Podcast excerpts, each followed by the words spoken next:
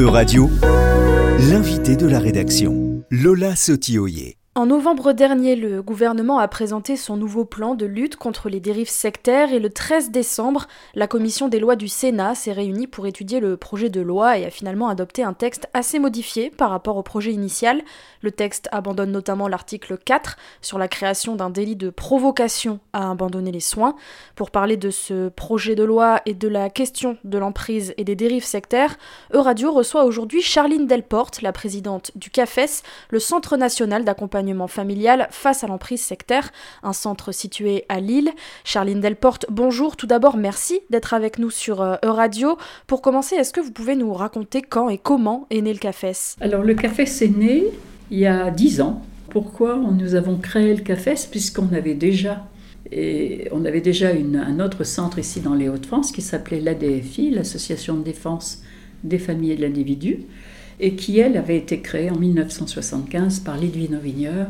C'était une association qui avait été créée par des parents mobilisés autour d'un mouvement et pour leurs enfants, parce qu'ils voyaient partir leur enfant sans aucune... Euh, ils ne comprenaient pas. Et c'était euh, donc à ce moment-là, on parlait des premiers mouvements dans ces années-là, 75-80.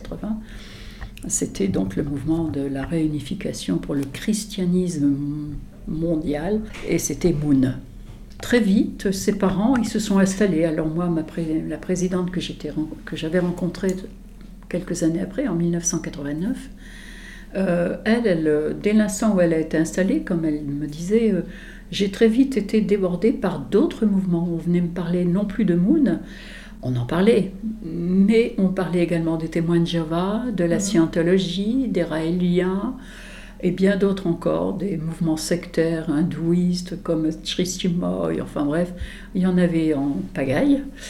Et tous voulaient, et tous étaient, je dirais, des organisations à caractère sectaire. On appelait ça à l'époque aussi les sectes, dont on ne dit plus ce mot aujourd'hui, ça ne veut rien dire du tout. Euh, juridiquement bien sûr.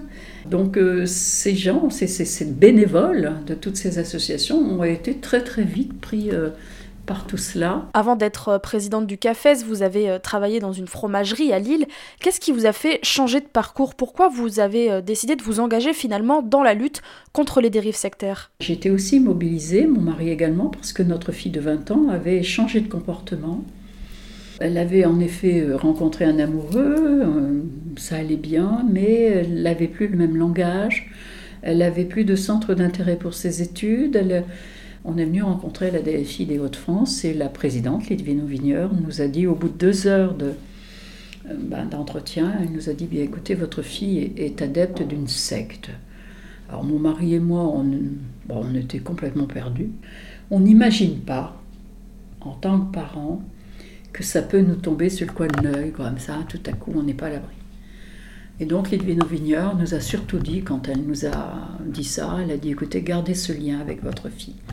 Puis on nous volait ce qu'on avait de plus cher, notre fille. Puis petit à petit, bien tout cela a fait qu'il y a eu très vite euh, une coordination nationale qui s'est créée avec, euh, avec euh, ben, Delporte en tête. ça s'appelait la coordination nationale des victimes des témoins de Jéhovah, puisque ma fille était à l'intérieur de leur organisation avec des obligations, avec des faits dommageables, des comportements qu'elle avait, qu'on lui avait changé. C'était une, esclave, comme il disait. Elle dit Je suis esclave, fidèle et avisée. J'ai trouvé ça épouvantable dans les mots de ma fille, future juriste, c'était pas possible. J'ai dit Mais comment peut-on retourner ainsi un cerveau? Donc voilà un peu, je dirais, le début comme ça d'une aventure dont j'imaginais passer que deux ou trois ans. C'est explicité dans le nom même de votre structure, le CAFES, le Centre national d'accompagnement familial face à l'emprise sectaire. Quelle est la place justement, le rôle des proches et de la famille dans l'emprise sectaire? Comment peut-elle agir? C'est pour ça que je dis qu'on ne peut pas non plus dissocier la famille quand un des leurs est entré, un être cher est entré dans un mouvement à caractère sectaire, puisque forcément ils vont avoir besoin de la famille, ne serait-ce que déjà pour les accompagner dans leur expérience, qui est l'emprise à caractère sectaire. Tout ça, ça a dû faire quelque chose au mm. niveau national. J'ai apporté, on a porté notre, notre vie en tant que parent. Et donc, du coup, dans les années. Donc, il y avait eu la mission interministérielle de lutte contre les sectes. Donc, en 2002, ils ont créé la, mission interministérielle de lutte et de vigilance sur les dérives sectaires. Là, youpi, j'ai dit, à tous les coups, là, ça va être bon. Et donc, du coup, nous, notre mission, c'était être au plus près des familles. Mhm. Donc, on parlait de dérives sectaires, et là, on pouvait étoffer. Et on a travaillé sur cette expérience parce qu'au départ, on s'est dit, il faut faire très attention parce que il fallait comprendre la famille, s'il y avait des comportements qui changeaient chez la personne, trouver pourquoi, ça peut être autre chose que les dérives sectaires. Ensuite, il fallait trouver les pratiques dont les personnes pratiquaient plus ils étaient plus, ils avaient plus de centre d'intérêt dans leur famille. Donc on a fait aussi en sorte de réfléchir là-dessus. On parle depuis tout à l'heure d'emprise sectaire, mais concrètement, comment peut-on la caractériser? C'est une addiction. Elle a eu une addiction pendant des années. Hein. Il y a bien un processus d'emprise. Vous adhérez, c'est le premier processus. Vous êtes, je dirais, la deuxième, c'est la séduction à quelque chose. Donc du coup, ben, tout ça pour moi, donc il y a ce processus hein, qui a été le sien, qui a été celui de tant d'autres. Hein. Ensuite, eh bien, une fois qu'on est séduit, ben, ils vont vous mettre sous emprise, mais par un conditionnement et je dirais un endoctrinement que tu vas pas voir.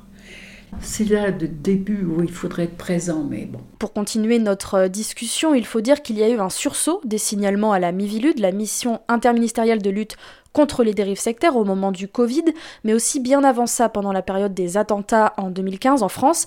Est-ce qu'il arrive à ce titre que les pouvoirs publics fassent appel à vous? On a accueilli pendant la radicalisation énormément de familles qui avaient leurs enfants qui partaient en Syrie, et pour beaucoup, ils n'en revenaient pas.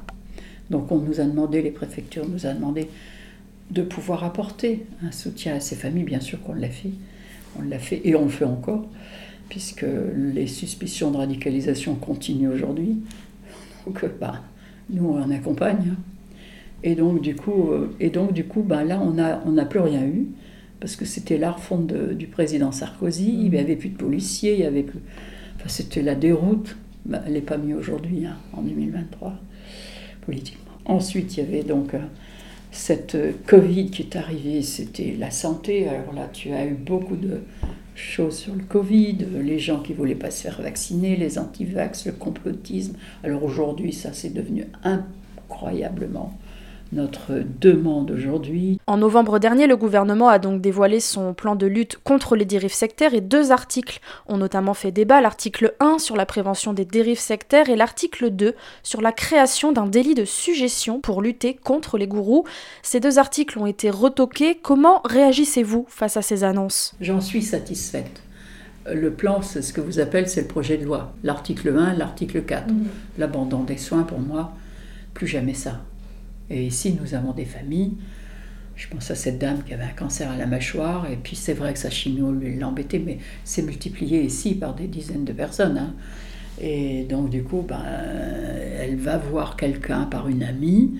Le fils dit Mais enfin, maman, euh, tu continues pas ta chimio? Ben, Elle dit Non, ça me fatigue de trop. Ce qui est certainement vrai. Mais euh, elle écoute un gars qui est soi-disant une sorte de vétérinaire qui lui prescrit d'autres choses et qui lui dit, tu sais, les chimios, ça empoisonne quand même. Tu dis ça en pleine chimio. Mm.